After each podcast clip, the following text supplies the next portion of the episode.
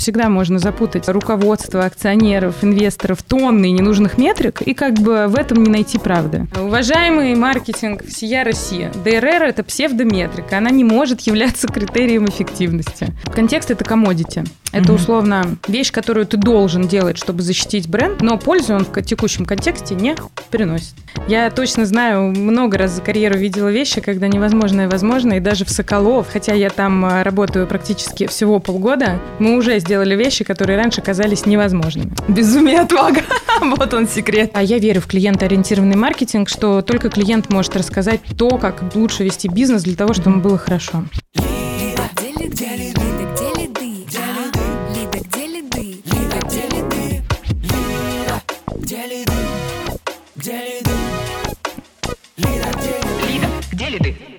Всем привет! Это подкаст «Лида, где лиды». С вами Марина Шахова, сооснователь и директор по маркетингу digital-агентства Media Nation. Более 14 лет помогаем бизнесам увеличивать продажи с помощью digital-инструментов. И у нас сегодня в гостях потрясающий гость Елена Иванова, директор по маркетингу и Hack компании «Соколов». А, до этого Елена являлась семьей таких компаний, как Сбермаркет и Доминос Пицца. Лена, привет! Спасибо тебе большое, что согласилась прийти в наш подкаст и рассказать нашим слушателям много-много лайфхаков. Это мы, мы тебя сегодня без них не отпустим, я тебя сразу предупреждаю. Прекрасно. Слушай, ну давай про Соколов начнем, потому что ты сейчас же директор по маркетингу Соколова. Текущие цифры, текущие показатели. Соколов сегодня — это кто? Ну, Соколов – это одна из лидирующих компаний ювелирной индустрии. По итогам 2022 года выручки компании выросла на 31%. Соответственно, в этом году мы планируем и темпы роста сохранить, и еще более лидирующие позиции э, закрепить на рынке. Э, во всех официальных релизах мы значимся как самый быстрорастущий ювелирный бренд, так оно и есть. Чем, конечно же, мы несказанно гордимся. Этого не буду скрывать. Слушай, ну тут, конечно, будет следующий вопрос, э, потому что я тогда же видела заголовок в одном из твоих интервью «Как расти x 14 раз в год». Да, За счет чего? Это не на примере Соколов, это, хотя в Соколов я думаю, что это тоже возможно. Э, это речь шла про Сбермаркет. Да, в Сбермаркет действительно мы несколько раз повторили кульбиты в 14, в 10 раз роста и такого тотального завоевания рынка. За счет чего? За счет э, всего лишь трех вещей. Честно, всегда считаю, что эти три вещи могут любую компанию привести к успеху. Это полная ориентация на клиента и понимание даже самых глубинных посылов и мотивов потребления и работы с ними. Вторая – это скорость, быстрая реакция на рынок. И третье – это безумие и отвага. Безумие и отвага. вот он секрет. Безумие и отвага. Но только если первые два пункта выполнены. Нет, серьезно, это огромный секрет, потому что чаще всего, чем больше у людей опыта, тем больше ограничений они себе ставят.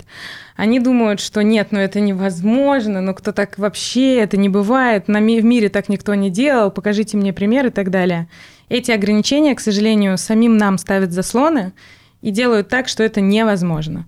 Я точно знаю, много раз за карьеру видела вещи, когда невозможное возможно, и даже в Соколов, э, хотя я там работаю практически всего полгода, мы уже сделали вещи, которые раньше казались невозможными. Здорово. Ну давай на примерах. Вот ты говоришь, первый пункт – ориентация на клиента. Можешь какой-нибудь пример привести, вот что было и что по-другому начали делать? Ой, это очень легко. Соответственно, приведу аж три примера, потому что у меня три карьерных опыта, и они все про то, как нужно работать с клиентом. Когда я начинала работать в компании Domino's Pizza, компания сейчас не в очень good shape, то, что называется, но когда э, я там работала, она была просто на гребне волны, так сказать. Одна из вещей, которая была, тогда это был 2015 год, стандарты доставки были, ну, час-полтора. И, соответственно, это поразительный факт, что никто над ними даже не работал. Ну, то есть все считали, что если стандарт рынка час-полтора, то ну и ладно. И час-полтора. Соответственно, мы увидели в глубинных инсайтах клиента, клиенты говорили, что они не готовы а, ждать пиццу больше двух часов, но там полтора они готовы. И просто грамотно составленная анкета помогла понять, что, в общем-то, они готовы ждать, потому что это стандарт рынка. Но если возить быстрее, это намного, намного, много, много процентов увеличит количество потребляемой пиццы за неделю. Угу. Соответственно, мы первые в России представили доставку за 30 минут. Это дало супер результат. У нас средняя частота покупки была больше 4 раз в месяц, чем не может похвастаться до сих пор ни один агрегатор и так далее. Это изменило рынок и э, сделало то, что называется на английском explicit growth, на русском это вот сверхъестественный рост, просто за счет того, что на ту же базу клиентов мы смогли получать больше денег. Круто, вообще класс. В Сбермаркете все то же самое, соответственно, весь посыл доставки продуктов на момент моего прихода, и не только у Сбермаркета, а также у конкурентов, он базировался на том, что не надо носить тяжести, этот весь ужас там стоять в пробках и так далее, это слишком прямолинейно. Я могу сказать, что Сбермаркет начинал с тех же самых посылов, но это слишком прямолинейный посыл. Мы сделали research, выяснили, что клиенты на самом деле, особенно женщины, у них забота о семье и доме это их какая-то глубинная социальная миссия. И если им напрямую говорить, что ты не можешь, ну, что тебе можно это облегчить, это вызывает отторжение. Ну, то есть как? Это я что, ничего делать не буду? Так-то у меня сколько дел, сколько дел. Соответственно, перейдя абсолютно на другие посылы, про то, что это забота о семье, а, то, что можно больше времени провести с детьми, там, быть не уставшей для любимого мужа и так далее, тоже открыло нам совершенно другие ворота по целевой аудитории и принятия и бренда, и его проникновение даже в маленькие города стало не то чтобы возможным, а еще к тому же и успешным. И очень много вещей потом мы вытягивали по поводу выгоды, барьеров и, и так далее. Я даже не буду на этом останавливаться. все это с помощью research а происходит и в первом, и втором случае. Да, я верю в клиентоориентированный маркетинг, что только клиент может рассказать то, как лучше вести бизнес для того, чтобы mm-hmm. было хорошо. Mm-hmm. А, значит, что касается ювелирной индустрии, Существует колоссальное заблуждение, что ювелирная индустрия – это нечастотная покупка. Более того, это заблуждение существует даже в самой ювелирной индустрии. А, то есть, когда я пришла, я столкнулась с тем барьером, что я говорю, ребят, надо драйвить частоту. Ну, вот это вот очевидно, я вижу это по всем цифрам, ретеншн, частота – это наше все. Они говорят, ну ты что, у нас же в среднем два раза покупки, там две покупки в год. Но я могу сказать, что мы сейчас уже изменили этот тренд, у нас уже в среднем больше, чем две покупки в год, не буду говорить насколько. А, это все от ограничений. На самом деле в ювелирном сегменте существует 30% клиентов, которые покупают ювелирку каждую неделю. Только другой вопрос, что раз в полгода они покупают дорогую, а там а, случайно в пятницу плохое настроение, зайду куплю серебряное колечко за полторы тысячи рублей или там под рубашку нужно, голубое какое-нибудь. И таких клиентов, а, это долю этих клиентов, не буду, опять же, говорить абсолютные цифры, потому что это коммерческая информация, за полгода удалось удвоить. Угу. Это вот как раз те ограничения, ну, клиентские, о которых я говорю. Очень часто люди с замыленным взглядом, находясь внутри бизнеса, не могут это осознать. Слушай, очень круто, прям прекрасно. А можешь именно вот немножко механизм, как эти ограничения выявлять? Вот как ты их сама находишь? Я считаю, что существует три вещи для выявления ограничений. Первое – это цифры. Ну, то есть цифры невозможно обмануть. Чем больше есть цифр про клиенты, тем про клиентов, тем лучше это использовать. Эти цифры нужно уметь коррелировать с насмотренностью других рынков и с обычной здравой логикой. Ну, то есть а, очень часто цифры мешают, средние цифры мешают Почему я люблю больше медианный анализ, нежели чем средний? Потому что... Иван Борченков медианация тоже всегда так говорит. Ну, только на медианные смотрим. Смотрим действительно только на медианные, потому что э, прямой анализ э, не позволяет уловить некоторые вещи. То есть средние цифры два раза в год, они не рабочие. Если посмотреть на медианный анализ и понять, какая когорта клиентов делает не два раза в год, а 12 раз в год, сразу понятно, как ее расти. Потому что проанализировав их поведение, точно можно понять, чем, чем они отличаются от других, откуда их приводить и так далее. А второе – это research. Я считаю, что мало знания о клиенте не бывает, точнее, много знаний о клиенте не бывает. Чем больше, тем лучше. Нужно иметь, опять же, извините за англицизмы, но то, что называется curiosity mind в английском, это вот то, что помогает э, нормальному growth hacker у или э, маркетологу развиваться. Чуть-чуть поподробнее. Что это и как это поможет? Хочу все знать. Угу. Надо задавать вопросы самому себе. Если есть любое отклонение в цифрах, почему? Рыть почему? до тех пор, пока не будет понятно.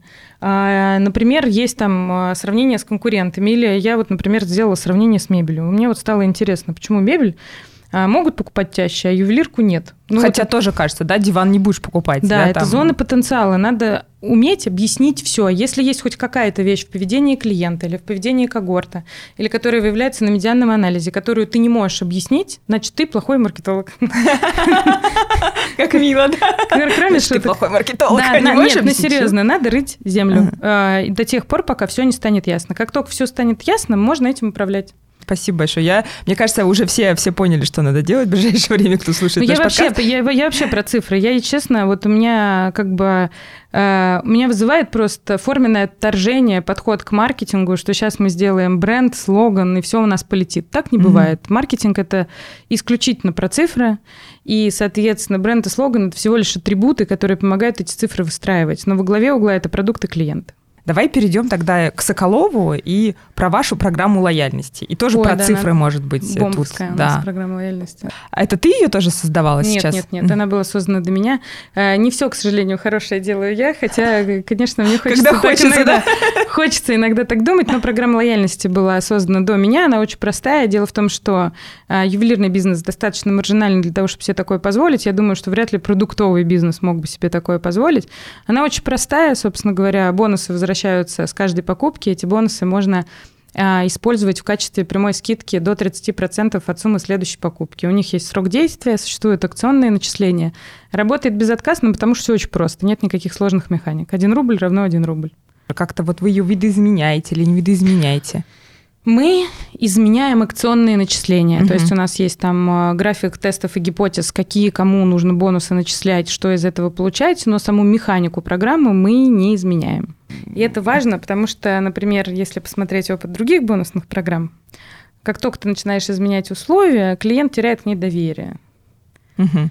Вот. Здесь угу. важно сохранить это То есть баланс. тоже вот это вот отталкиваться от клиента, что да. он не хочет, чтобы она менялась. Я хочу верить, что это стабильное и надежное.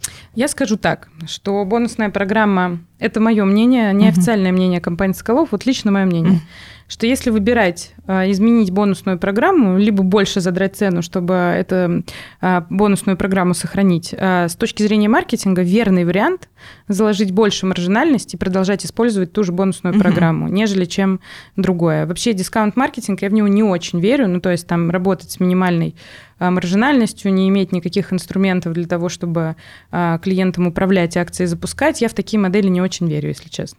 Я тоже. Мне кажется, как всегда, есть сегмент клиентов, которые будут выбирать по цене, и всегда есть другие сегменты клиентов, которые выбирают по другим преимуществам. А мне просто кажется, что ценовые конкуренция, прямая ценовая конкуренция, она работает только тогда, когда ты действительно можешь дать лучшую цену. Угу. Таких примеров на рынке раз-два и все.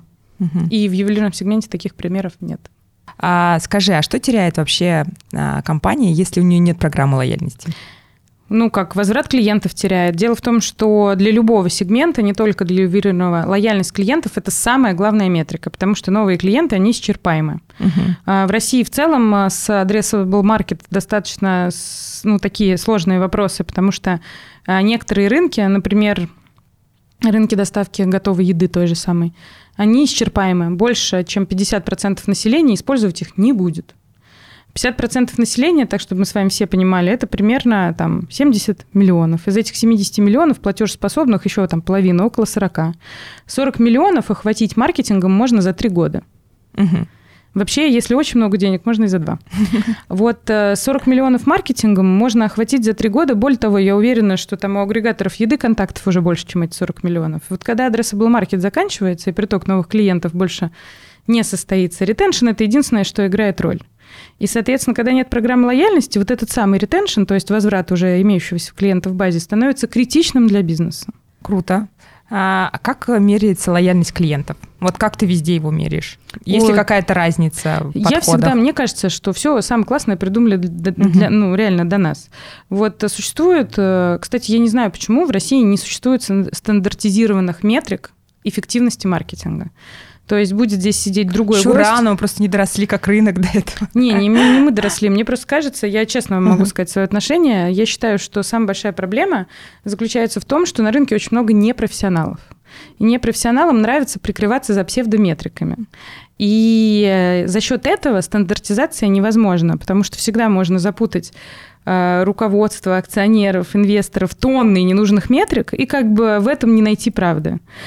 А, я это очень много видела со стороны, к сожалению, поэтому у меня здесь такой черно-белый взгляд. А, при этом существуют метрики, которые проверили себя временем не в России. Угу. А если посмотреть на международный рынок, а, как оценивается эффективность работы компании? Существует всего лишь четыре метрики маркетинга, которые оценивают эффективность работы маркетинга вообще по всему миру. Это стоимость привлечения клиентов, LTV этого клиента, ретеншн второго месяца, потому что ретеншн второго месяца – это прокси LTV, ну, то есть по факту, как, как клиент вернется во второй месяц, чаще всего а, по формуле посчитать, какой будет LTV, достаточно легко дальше. Но вообще, ну, конечно, надо смотреть за размытием когорт. И последняя метрика – это узнавание бренда, причем uh-huh. top of mind. Это понятно, потому что там все другие метрики, они такие, не влияющие на продажи, мягко скажем. Соответственно, вот эти четыре метрики, они приняты во всем мире. Угу. Более того, в Америке компании перед покупкой оценивают по этим критериям, не только в Америке. В Слушай, Европе. я тебе сейчас попозже спрошу, почему ты ДРР туда не включила, но вот... О, а, потому это, что... Подожди, подожди, давай сначала про лояльность книгу. клиентов закончим. Я могу вот. написать книгу, что ДРР самая бесполезная вот метрика. Сейчас мы сейчас вернемся к этому интересному Я когда посылу. слышу ДРР, меня просто переколбашивает. Хорошо, а давай про лояльность. Вот как ты меряешь лояльность клиентов? Ретеншн, соответственно, 3, 6, 12 месяца. 3, 6, 12 месяца. Это вот уровень лояльности. И, и средняя частота покупки внутригодовая. Угу. Она должна расти. Все, понятно. Тогда давай про вот эту вот и доля повторных клиентов. интересную мысль, что Ой, ДР, ДР это вообще... Да я могу про это говорить вечно. Э, уважаемый маркетинг всея России, ДРР – это псевдометрика, она не может являться критерием эффективности. Это усредненная метрика, которая ничего не показывает. Если вы до сих пор меряете ДРР и считаете, что это нормально, предлагаю вам почитать умные книжки или прочитать хотя бы ну, книжку... Ты нам сейчас тоже расскажешь про умные книжки, а вот э, почему? Почему с твоей точки зрения ну, она... Это манипулятивная метрика. Угу. Манипулятивная? Конечно. Э, есть один проверочный вопрос. Угу. Если завтра мы отключим весь маркетинг, у нас перестанут приходить новые клиенты, повторные клиенты, компания в ноль превратится? Ну, конечно же, нет. А почему тогда ДРР может являться метрикой эффективности? Угу. То есть при ДРР нуле, ну, логически, угу. компания продолжит как-то существовать. Угу. Вот, очень легкий ответ на вопрос. Есть еще один ответ на вопрос. А, ДРР не показывает уровень каннибализации. Соответственно, есть клиент, например, знаете, самый известный кейс про бизнес-ланч. Расскажу вам его. Вот работает человек в офисе N. Напротив угу. кафе N существует, э, собственно говоря, э, напротив офиса N существует кафе X. Человек ходит э, пять раз в неделю, а там есть обед. Вот если ему дать дополнительную скидку или показать дополнительную рекламу, будет ли он есть шестой раз? Ну, от человека зависит, я не знаю. Конечно же нет, у него пятидневная рабочая а, неделя. Ну, может, он там на ланч Это вот еще. происходит тропроцентная рекламная каннибализация. Угу. То есть человек, который и так бы покупал, угу. вы просто за него начинаете платить. Угу. ДРР – это именно та метрика, которая не позволяет померить источники прямой каннибализации. То есть она не позволяет отсечь тех клиентов, которые и так бы покупали ваш продукт. Но вы почему-то за них начали платить. Угу. Слушай, ну у меня вот, наверное, про ДРР такой вопрос. Вот э, ты же смотришь его обычно по канально, ну не знаю, там а, у этого кафе не было рекламы на соседние бизнес-здания. Он такие, давай типа инвестируем, не знаю, 20 тысяч рублей вот в рекламу на тех, кто в соседнем. Вот на это, это бизнес, э, бизнес-здание про нас хорошо знает, а вот то соседнее, ему там надо пройти на 100 метров больше. И вот про него как раз про скидку на ланч они не на текущий, а вот на тон запустят, да? И потом отсмотрят, что типа новый приток клиентов, не те, которые у них там в базе, да. если они их видят, они к ним пришли и посчитают, ну, значит, например, что они 20... эффективности не ДРР, а, соответственно, количество новых клиентов и количество затрат на этих новых клиентов, то есть Customer Acquisition Cost. ДРР uh-huh. к этому не имеет никакого отношения. Вот в, в твоем примере uh-huh. никакого отношения не имеет. А, более того, соответственно, если просто это произошел сезонный пик, и новые клиенты пришли из той зоны, где не было рекламы, в случаях подсчетов по ДРР реклама будет признана эффективной. Uh-huh. И никто не пойдет, то, что я говорю, рыть землю и понимать, почему в другой зоне она сработала лучше.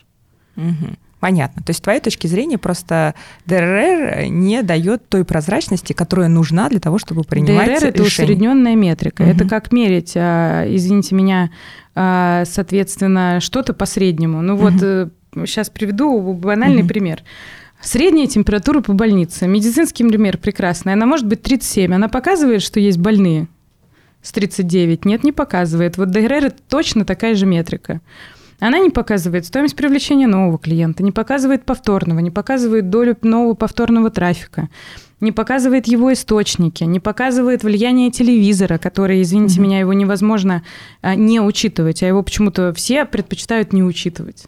А, не показывает влияние других факторов, сезонность и так далее. ДРР – это а, метрика успокоения для кого-то, но ей невозможно управлять. Mm-hmm. На основании ДРР нельзя сделать никакой вывод.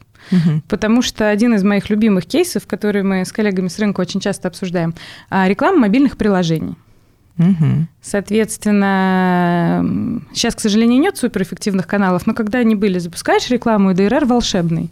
Вопрос, а растет ли при этом количество установок или трафика из мобильных приложений?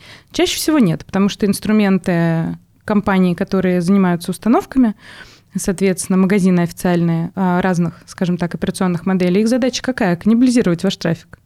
У них нет задачи максимизировать количество новых клиентов или привести к вам новых ну, клиентов? Ну нет, обычно, знаешь, там очень часто стоит KPI на новые установки. Но, во-первых, новые установки магазин не может смачить uh-huh. с уже имеющимися клиентами с ВБА. Ну, там uh-huh. можно, конечно, заминусовать базы, но это тоже все очень криво работает, к сожалению, пока. А, соответственно, это любая поисковая модель uh-huh. направлена на каннибализацию трафика. То есть вы получаете платить за то, что получали и так. А любая поисковая модель, это ты имеешь в виду и в том числе SEO, к примеру? SEO – это бесплатная история. Угу. Если говорить про контекст, то да. То есть ты не веришь в контекст? А, я верю в то, что я не просто в него не верю. Я коллегам э, напрямую говорю, что мне абсолютно понятны их цели. Их, цели, их цель монетизировать тот трафик, который у нас уже есть. И у нас неравная борьба. Моя цель сделать так, чтобы они тот трафик, который у нас уже есть, не монетизировали. Я могу сказать, что мы недавно Но перевели... Тут, тут как раз вопрос, да, его же тогда, получается, монетизируют конкуренты. Ну, то есть, Нет. приходит. Нет? Ну нет, конечно, это тоже это вот ограничение. Давай, давай разберемся, разберемся. Ну, давай. Слушайте, снимай мы... наши стеклянные, разбивай наши стеклянные потолки. Мы сейчас перешли на ручное управление компанией, как бы. У нас эффективность почти в два раза возросла. Потому что задача автоматизированных компаний именно заключается в том, что каннибализировать тот трафик, который есть у компании. Угу. Поймать, атрибуцировать его по-другому, попросить за него денег. Ага, интересно, интересный взгляд, очень интересный. К сожалению, это констатация факта. Отправлю есть... запись нашего интервью коллегам из Яндекса. Ой, Давай такой... пожалуйста, отправляйте. Вот... Я прямая моя позиция. Да, да, есть да. эксперименты очень простые. Берете, разбивайте регион. Вот угу. мы так и сделали. Одну ручную, другую автоматическую. Где угу. лучше результаты? Очевидный вообще эффект. А нет, давай вот просто пример. Ты говоришь, я вообще не верю в контекст. Не Или все-таки верю в контекст, но с ручным управлением? Контекст это комодити. Это угу. условно вещь, которую ты должен делать, чтобы защитить бренд, угу. но пользу он в текущем контексте не приносит. Угу. И а, до тех пор, пока не поменяется вот здесь вот установки у тех, кто у нас запускают контекстные кампании, а, имеется в виду... Мы сейчас с тобой будем помогать поменять эти установки. Да, до тех пор, пока они не поменяются, так оно и будет. Угу. И здесь очень важно, каким образом работает а, в других странах угу. поисковые модели. Я вот в этом смысле восхищаюсь американским рынком. Угу. Что происходит с американским рынком? Там есть поисковик лидирующий, мы все знаем, как его называют. У поисковика есть black box, разный, там поисковый black box, мобильный black box и так далее. Все это black box. Поскольку это black box, оно не может работать эффективно, ну, потому что оно точно так же оптимизируется на каннибализацию трафика. И поскольку этот black box есть, над э, значит, э, прекрасным поисковым механизмом существует больше 40 рекламных платформ, которые за счет собственной обработки данных, и Amazon Cloud занимается этим же самым, пытаются этот black box сделать более эффективным. И в Америке это работает безотказно, потому что напрямую рекламу через Google никто не запускает. Там есть куча рекламных платформ, которые обогащают данными э, компании. Компании с использованием этих данных через другие платформы запускают рекламу на Google, YouTube и так далее. И это начинает работать как эффективная Более модель. эффективно, чем, чем напрямую через автоматизацию. Конечно. Этот рынок, он очень сложился. Почему? Потому что существует один поисковик, у него понятная стратегия, значит, весь трафик монетизировать, вообще любой, какой, какой откуда бы он ни приходил, там через э, галерею приложений, откуда бы он ни приходил. Есть понятный враг, у этого врага существует 40, значит, борцов, и существует рекламный клиент. В России же рынок сложился абсолютно по-другому. В России существует, раньше не было монополиста, и хоть что-то было нормально. Сейчас в условиях монополии вот эти вот рекламные платформы, которые должны были создаться как надстройки, они не создались. Их там можно по рукам пересчитать. Ну, мы создаем, создаем все. Весь рынок работает над этим. Ну, он работает уже пять лет, я это ага. все слышу. А, соответственно, у меня тоже здесь огромный скепсис. Что-то похожее создал только МТС. Вот угу. реально, если говорить, что-то очень отдаленно похожее, потому что их триггеры и преданалитика чуть-чуть-чуть начинает залетать, у Билайна чуть-чуть-чуть начинает угу. залетать, но с американским уровнем это даже, ну, там, просто близко не стояло. И, соответственно, получается так, что у монополиста сейчас нету противоборствующей силы. И очень много людей считают, что поскольку, значит, э, это монополия, то нужно смиренно отдавать туда бесконечное количество денег. Угу. Мне это все напоминает историю с пластиковыми окнами 10 лет назад. Кто долго работает, все знают, что там ставки доходили дороже, чем на квартиры были ставки в контексте на пластиковые окна. И все смиренно туда шли, как будто бы выхода нет. И это вот как раз опять э, коробочное мышление. То есть, ну, все, что так делают, и я пойду. А, побольше бы бунтарей, и система бы намного быстрее бы оздоровилась. Угу. На данном этапе инструменты а, нашего монополиста неэффективны. И я искренне желаю конкурирующей компании, которая, собственно говоря, объединяет а, сейчас «Газпром Медиа» под собой, а, найти все-таки эффективные инструменты. Потому что а, в условиях, когда это монополия, эффективные инструменты никому не нужны. Потому что из 20, там, из 100 человек 20 подумают, ну ладно, буду работать по-другому, а 80 пойдут уже проторенной дорогой. Угу. Угу. А, слушай, давай просто пример с Соколовым и с подвесками. Выбирает, я вообще, мне очень интересно то, что ты говоришь, это такой интересный совершенно другой взгляд. Ну, а... Я, кстати, считаю, что маркетплейсы э, вообще... Э, дело в том, что здесь есть еще один очень важный тренд. А, так сложилось, что в маркетплейсах текущих работают хорошие мозги. Вообще сто процентов поддерживаю. И... Но я считаю, что в Яндексе они тоже хорошо работают. А, так, ну. Но они заточены под да. другое, они заточены под максимализацию прибыли. Uh-huh. А, соответственно, там в Озоне, Wildberries и так далее работают реально крутые ребята. Uh-huh. Там мой друг, восхищаюсь им, Олег Дрожок, один из самых умных людей uh-huh. этой страны точно, надеюсь, что планеты тоже. Их рекламные алгоритмы работают намного лучше, чем как бы у коллег. И, соответственно, вот это, я считаю, может стать и там ритейл-медиа, которые есть у Сбермаркета, Сбермегамаркета, Озона, Wildberries, Яндекс пытается что-то запустить, но пока не очень. А, вот, соответственно, ритейл-медиа – это будущий большой пласт противостояния классическому рынку. Я могу сказать, что ROI, Customer Acquisition Cost, к сожалению, там сложно померить, но ROI и тот самый DRR, кстати, наверное, DRR единственная метрика, где имеет смысл мерить это на маркетплейсах, а, там намного лучше, чем где-либо еще. Молодой человек решил подарить девушке на 8 марта подвеску вот у него нет лояльности никакому Никакой. бренду. Он только начал встречаться, не его э, 1 8 марта, и вот он выбирает ей подвеску. Так, так не бывает. Во-первых, мужчина, который сам выбирает подвеску, либо он входит в редкие там 8-10% людей, которые эстеты, э, либо он... Э... Эстет. Ну вот, вот тот эстет из 10%. Вот вы же за него тоже боретесь? Не, не очень. Не очень? Нет. То есть вы за девушек, которые сами себе выбирают? А, ну, здесь просто важно понимать, что в любом бизнесе важен фокус. Угу. Мы уважаем абсолютно всех потребителей, готовы с каждым из них, э, э, собственно говоря, войти в долгое путешествие длиной в жизнь, но а мужчины, которые сами выбирают украшения своим женщинам, это исключение из правила. Чаще всего женщина отправляет ссылку и говорит, вот, это, собственно говоря, то кольцо или там то, что я хочу. Угу окей. Ну, а вообще они есть же на рынке? Если ты говоришь 10%, вот 10% ну, таких ну, мужчин. 8-10, да. да 10. Э, ну, к примеру, вот его модель поведения, как везде, он пошел в Яндекс, вбил подвеска. Да. Ну вот, э, и кого он видел? Значит, увидел нас тоже, в том числе увидел, в зависимости от какой угу. запрос. Э, нас увидел чаще всего выше всех, потому что у нас продажи очень хорошие и, ну, собственно То есть говоря. вы используете контекст? Да, мы используем контекст, просто мы минусуем базу и минусуем все то, до чего ну, мы можем... Мне деш... кажется, это логично, дотя... все минусовать, да. Можем дотянуться угу. дешевле и очень четко взвешиваем, что угу. мы рекламируем. Угу. И, например, э, мне, ну, мы много чего там делаем, клиентские пути смотрим и так далее.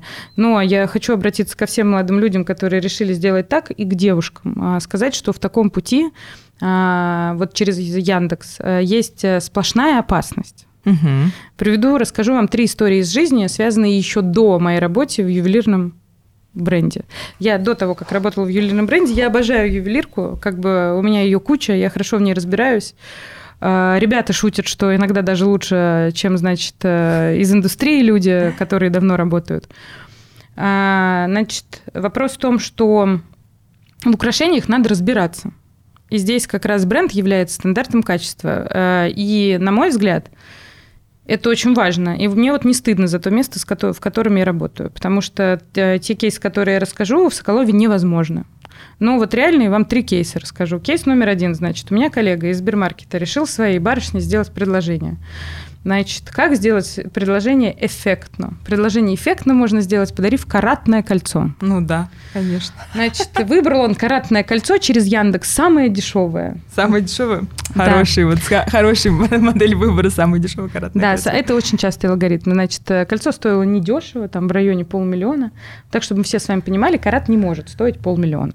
А как бы Э, я говорю, слушай, ты что-то не то купил, давай характеристики посмотрим. Начинаем смотреть характеристики камней, а там, значит, частота бриллианта 10.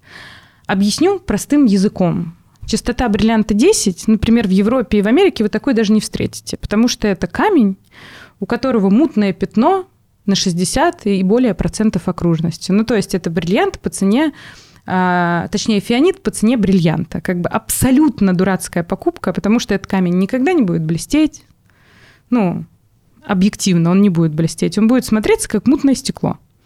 Но зато стоимость полмиллиона. Вот это первый кейс. Второй кейс тоже из моих любимых. А, значит, э, коллега у меня тоже решил купить э, на 10 лет своей жене колечко с бриллиантом.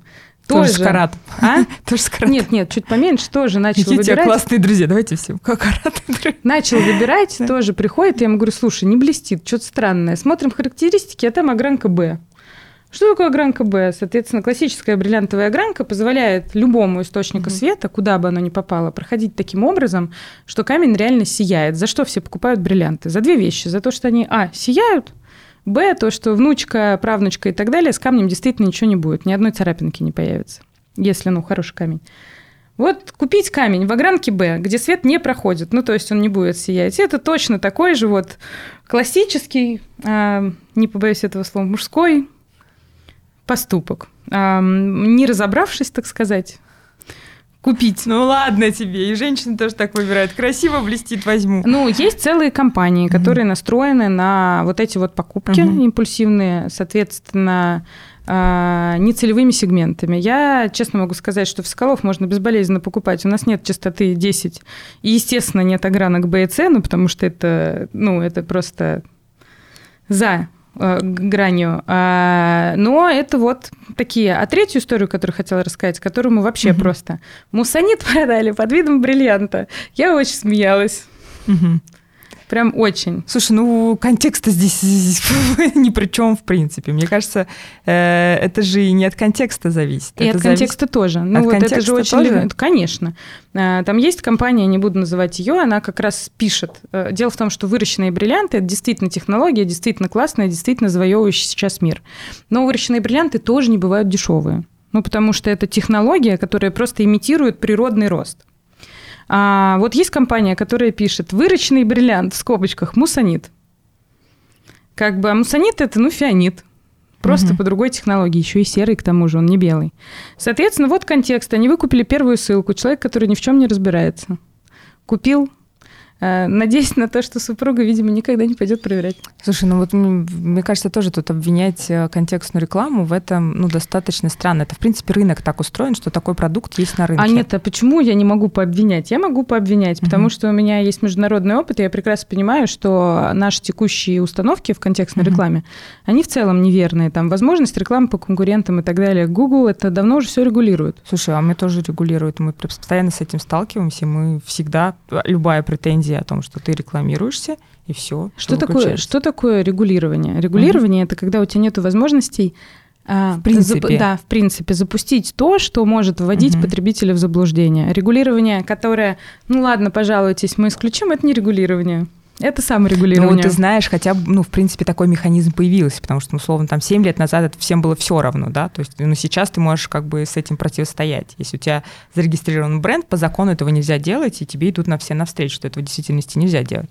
Да, я, кстати, очень надеюсь, что поскольку у нас монополия, мы все-таки дойдем до государственного регулирования этой области, честно. Слушай, ну, э, по поводу монополии, э, ну, я, я согласна, что любая монополия – это опасность для рынка, но, в принципе, помимо Яндекса у нас еще и второй игрок, который активно выходит на рынки и очень сильно развивается, да, это ВК, и никто его там с рынка сейчас не убирает. Они, кстати, сейчас реально нормально вложились в технологии, могу сказать, что намного эффективнее стали, чем раньше, но, опять же, здесь просто констатация факта. Сейчас уже есть тренд на отказ от Яндекса, то есть э, я состою там в некоторых маркетинговых да клубах. как ты от него откажешься? Легко. это монополия, ну, я, могу, я, я могу сказать очень легко, там, можете проверить позиции без имен трех ведущих маркетплейсов, два из них а, рекламы Яндекса уже не пользуются, вообще никакой.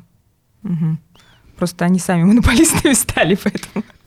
А давай, кстати, про маркетплейсы, вот и перейдем. Ну, потому что вот то, что ты говоришь по отношению к Яндексу, мне гораздо больше, наверное, ну, откликается еще по, по, по отношению к Валберис и Озону, которые там, ну вот в гораздо большей позиции и с таким безумным ростом еще, который сейчас происходит. Вот как ты вообще видишь будущее e-commerce рынка, потому что у тебя там даже не два Ой, еще это жили. тяжелый вопрос. И Яндекс туда тоже выходит, и тут как бы, ну, у Яндекса, я как говорю сейчас, прям второй сильный игрок, да, и там, который не даст, мне кажется, прям полностью стать монополистом. И всегда будет эта история Яндекс и ВК. А вот в случае с вот этими ребятами?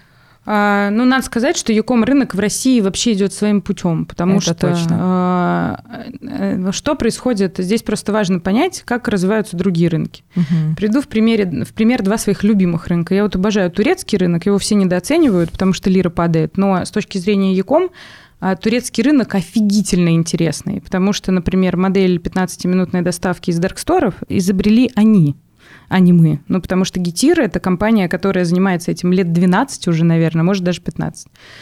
А в Турции а, очень развита технологическая подоплека. Я думаю, что даже больше, чем в России. Соответственно, что произошло? Произошел закон пустоты. Куча мозгов, как бы и достаточно традиционная страна. За счет этого там очень быстро были запущены EMXEPITY, это наш аналог Delivery Club и так далее, Getir, Trendyol и так далее, куча вообще классных штук. Эти штуки были настолько классные, что они полностью заблокировали вход международных игроков. Действительно. Mm-hmm. И международным игрокам ничего не осталось, как эти штуки купить. Ну, там Trendyol сейчас принадлежит Алиэкспресс, это не секрет.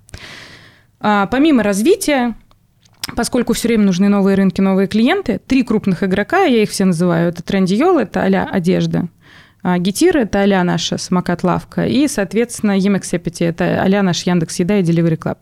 У них у всех нужны были новые рынки, и спустя десятилетия они все уравнялись. Ну, то есть, если вы сейчас откроете, на тренде Йол можно заказать еду, продукты, одежду и так далее.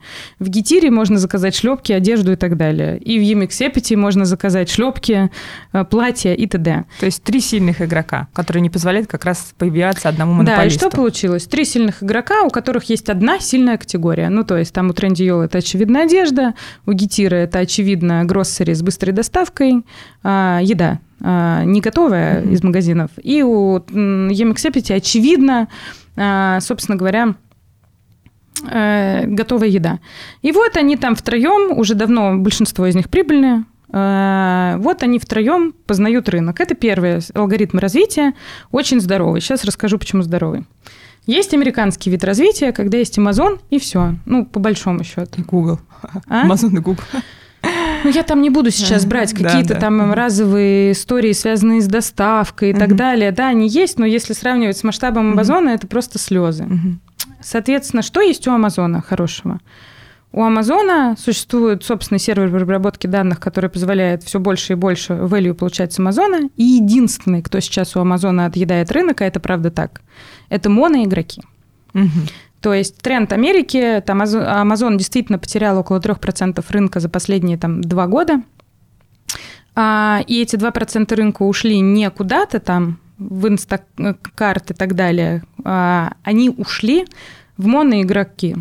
То есть Walmart, так, секунду, это кусочек отъел, потом там компания, которая занимается, выпала из главы ее название, которая делает э, мебель и так далее. Вот э, она потихонечку, потихонечку они отъедают по эти полпроцента. То есть специализированные на каких-то узкоспециализированных, на каких-то продуктах лидеры тоже в своем сегменте. Да, поразительный факт, что Macy's, который mm-hmm. находится в Нью-Йорке и является мультибрендовым магазином, у них настолько сильный яком, что они в сегменте Apparel and Accessories а, тоже отъели там 0, а, там 1, что ли, процент рынка у Амазона. Но просто вы поймите, что когда вы моноигрок, отъесть хоть какую-то долю рынка от Амазона, это уже топчик.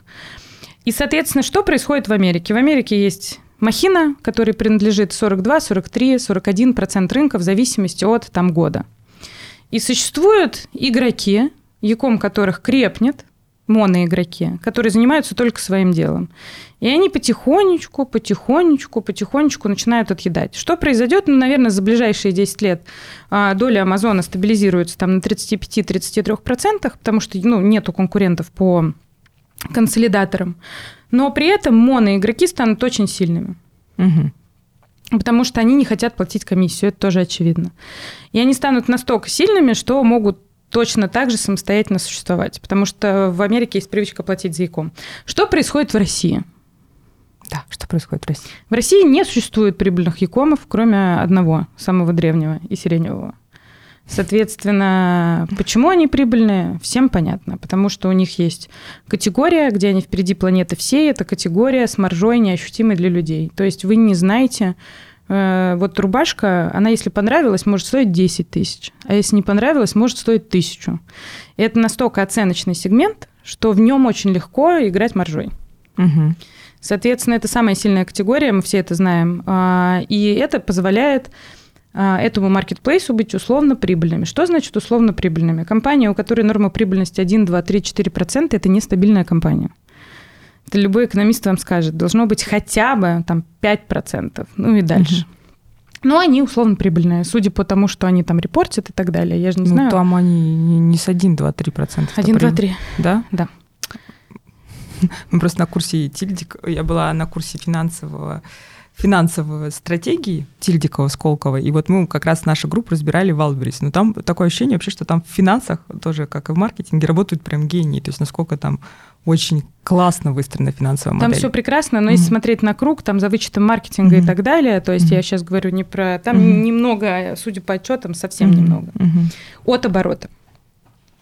И получается что? Что э, прибыльный яком есть в виде исключения, все остальные якомы убыточные. Это очевидная реальность. Угу. А нету реальной конкуренции. Что Это такое? ты про маркетплейсы говоришь. Да-да-да. Угу. Нету реальной конкуренции. Что такое реальная конкуренция? Реальная конкуренция – это когда ты действительно чем-то лучше, чем угу. другой. Вот реальной конкуренции нет. Ну, то есть все маркетплейсы, по большому счету, одинаковые. А, соответственно, и существует, кто больше выжит денег на население. Поэтому я не знаю, чем закончится это в России. Я знаю, что это очень интересный рынок, очень классный, очень динамичный, очень сильная конкуренция, потому что существует условно четыре выживающих игрока в классической маркетплейс-модели, и нету ничего уникального. Угу. Вот ты знаешь, вот недавно видела цифры по количеству тех, кто продает. И вот как раз, ну, по сути, вот у лидера рынка у него в два раза больше количество продавцов, чем у ближайшего конкурента. А ну сколько покупают у этих продавцов? Mm-hmm. Это, кстати, тоже иллюзия. Mm-hmm. У Яндекс, у Wildberries есть профессиональное расширение, когда можно смотреть оборот по позиционной. Mm-hmm. Да. Если mm-hmm. ты мерчант, то mm-hmm. ты все видишь. Ну, какой смысл в этом хвосте? Там, извините меня, в какой-то категории 200 мерчантов, ну, предположим. Mm-hmm из них 100, ну еще куда не шло, а на все остальные 100 приходится 3%. Ну, то есть нельзя мериться количеством продавцов. Нужно... Не, просто ну, меня это удивило, что настолько сильно, то есть, условно, там 28 тысяч и 13, ну, прикольно, а, насколько большая разница. Слушай, окей, вот ты описала нам турецкий рынок, описала американский рынок, говоришь, у нас, ну, вот как бы вроде как нет никакого преимущества ни одного из игроков. Ты как сама думаешь, куда мы пойдем, в какую сторону? А, я честно могу сказать, что насколько странно складывается российский рынок, то есть он как складывается? Есть вот эти вот маркетплейсы, четыре их, да, сейчас, может быть, больше, ну, четыре будем считать. Сбер Мегамаркет, Wildberries, Яндекс.Маркет и Озон. А, значит, есть явный лидер, при, при этом прибыльный, который там в два раза больше, чем ближайший игрок, это Wildberries. У них все хорошо, их будущее для меня представляется крайне светлым и радужным. Потому что все, понятно. они крэкнули все, они сделали вот эту историю. Есть барьер в клиенте, что если ты не видишь вывеску, не понимаешь, что рядом. Wildberries это филигранно решили, открыв кучу пунктов самовыдачи. Они просто ну, просто молодцы. Красавчики, я их поддерживаю. Да. Красавчики. Соответственно... Я про них и говорила, да. Не, они правда не молодцы. Существует второй по размеру игрок, да, Озон, который пытается догнать Wildberries. Догонит, не догонит, будет зависеть от очень многих факторов. Потому что, когда я говорю, что должно быть разница, эта разница должна быть. Поиск должен быть удобнее, сервис должен быть лучше, цены должны быть сопоставимы или меньше, выбор должен быть похожий и так далее. И здесь, э, ну, пока есть плюсы, есть минусы, надо mm-hmm. смотреть. Вот. А остальные два игрока пытаются залить э, из того, что я вижу, они пытаются очень много инвестировать в клиента, ну, то есть скидки, акции и так uh-huh. далее. Но это не э, устойчивая модель. Ну, то есть сколько еще можно тратить на это денег?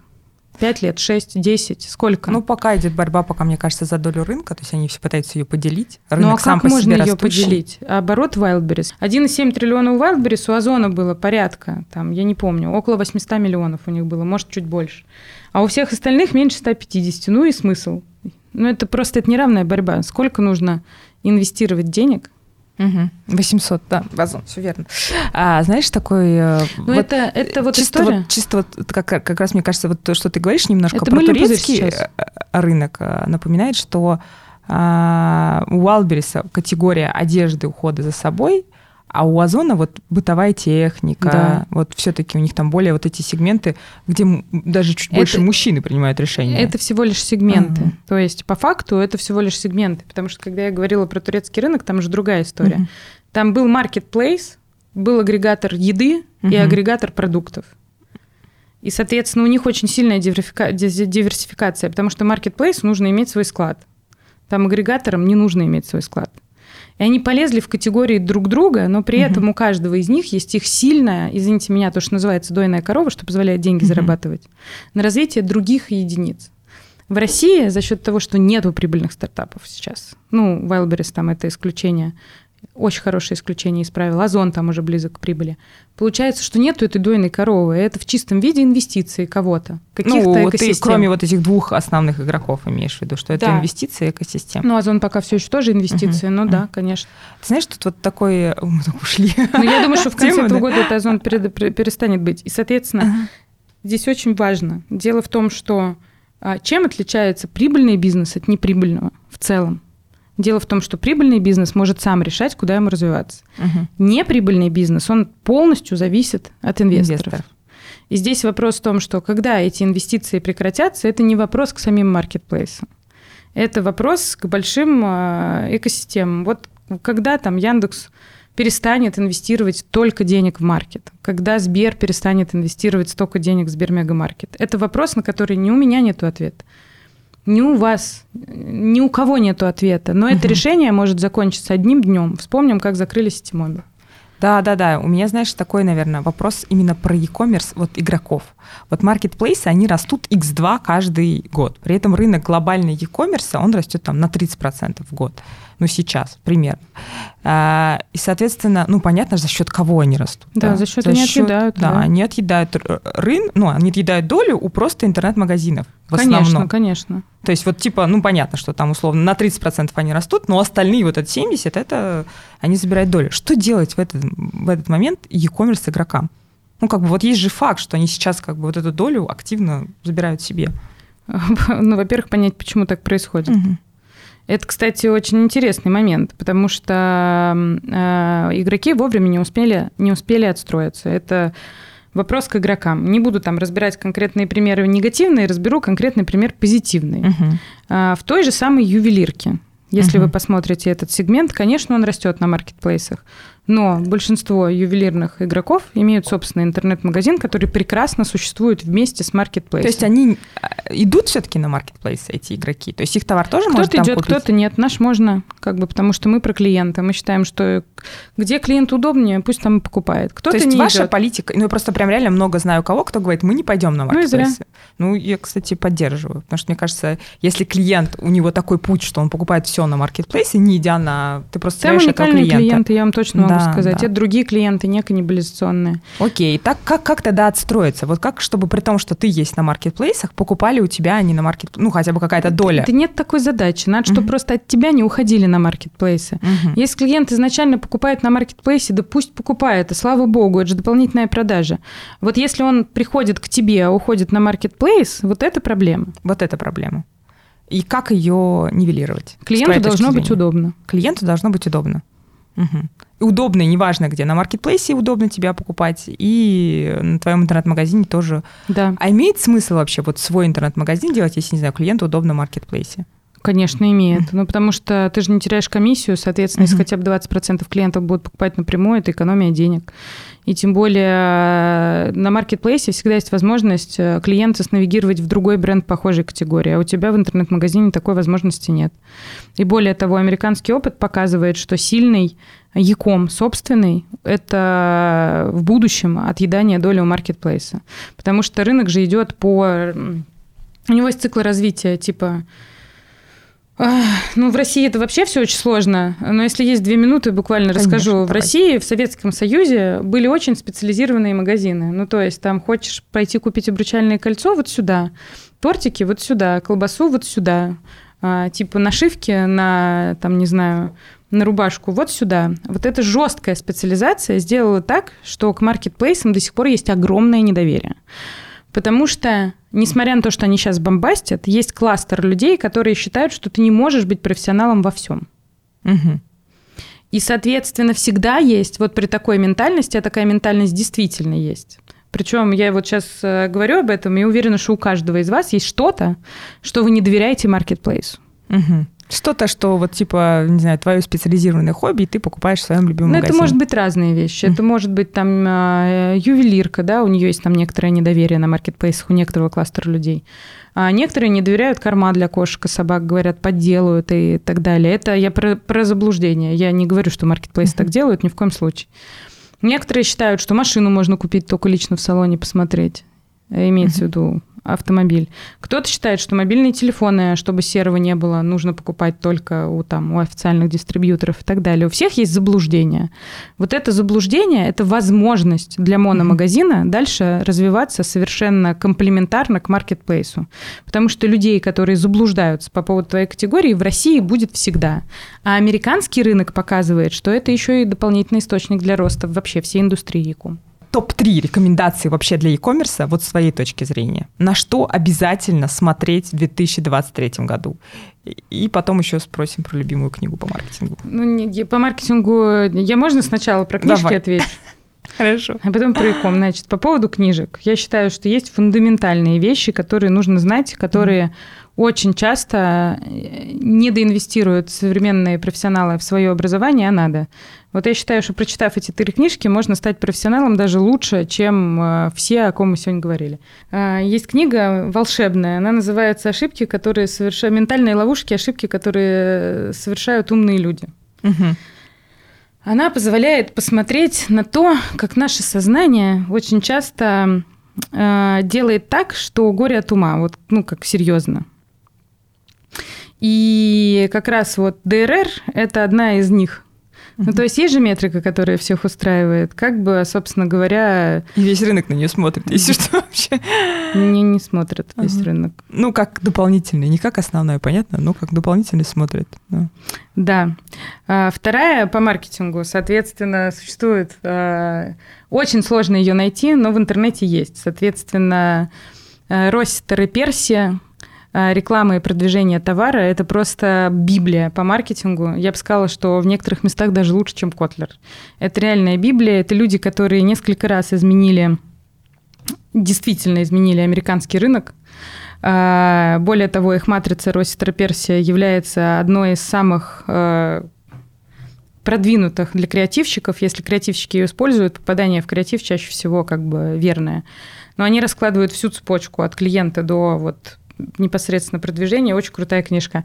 И третье, честно, всем рекомендую э, прочитать, э, собственно говоря, книги про психологию людей, потому что психология потребителей, психология людей очень сильно помогает, их огромное количество. А, но психология поведения одна вот из, прям так называется mm-hmm. книга, психология поведения. Вот. А, территория заблуждений э, называется книжка. Территория заблуждений. Какие ошибки совершают умные люди. Вот такая книжка. Особенно про числовые манипуляции и так далее. Теперь топ-3 совета e-commerce. Конечно же, избавиться от метрики ДРР. Угу. Я искренне вам желаю, мир заиграет совершенно новыми красками. А второе, всегда задумываться об эффективности. У меня есть такой критерий, я считаю, что в digital-компаниях как минимум 10 экспериментов должно проходить каждый месяц. Угу. Потому что e-com не стоит на месте, и можно видеть, как там ваши компании улучшаются, конкурентов тоже улучшается, и вы теряете эффективность. Ну и третье, искусственный интеллект. Сейчас все, все, что касается диджитала, можно делать намного быстрее, лучше и красивее. Надо вот об этом все время думать. Спасибо. А, Лена, очень интересно, очень вдохновляюще, очень, знаешь, там неоднозначно и о многом стоит подумать, но это прям реально супер, очень интересно. Спасибо тебе большое, что пришла. Спасибо большое. Да. Я говор... Э, уже сказала, что мы еще позовем Елену, потому что мне прям не хватило времени, еще хочется поспрашивать. Спасибо. Всем до новых встреч. Все, спасибо большое.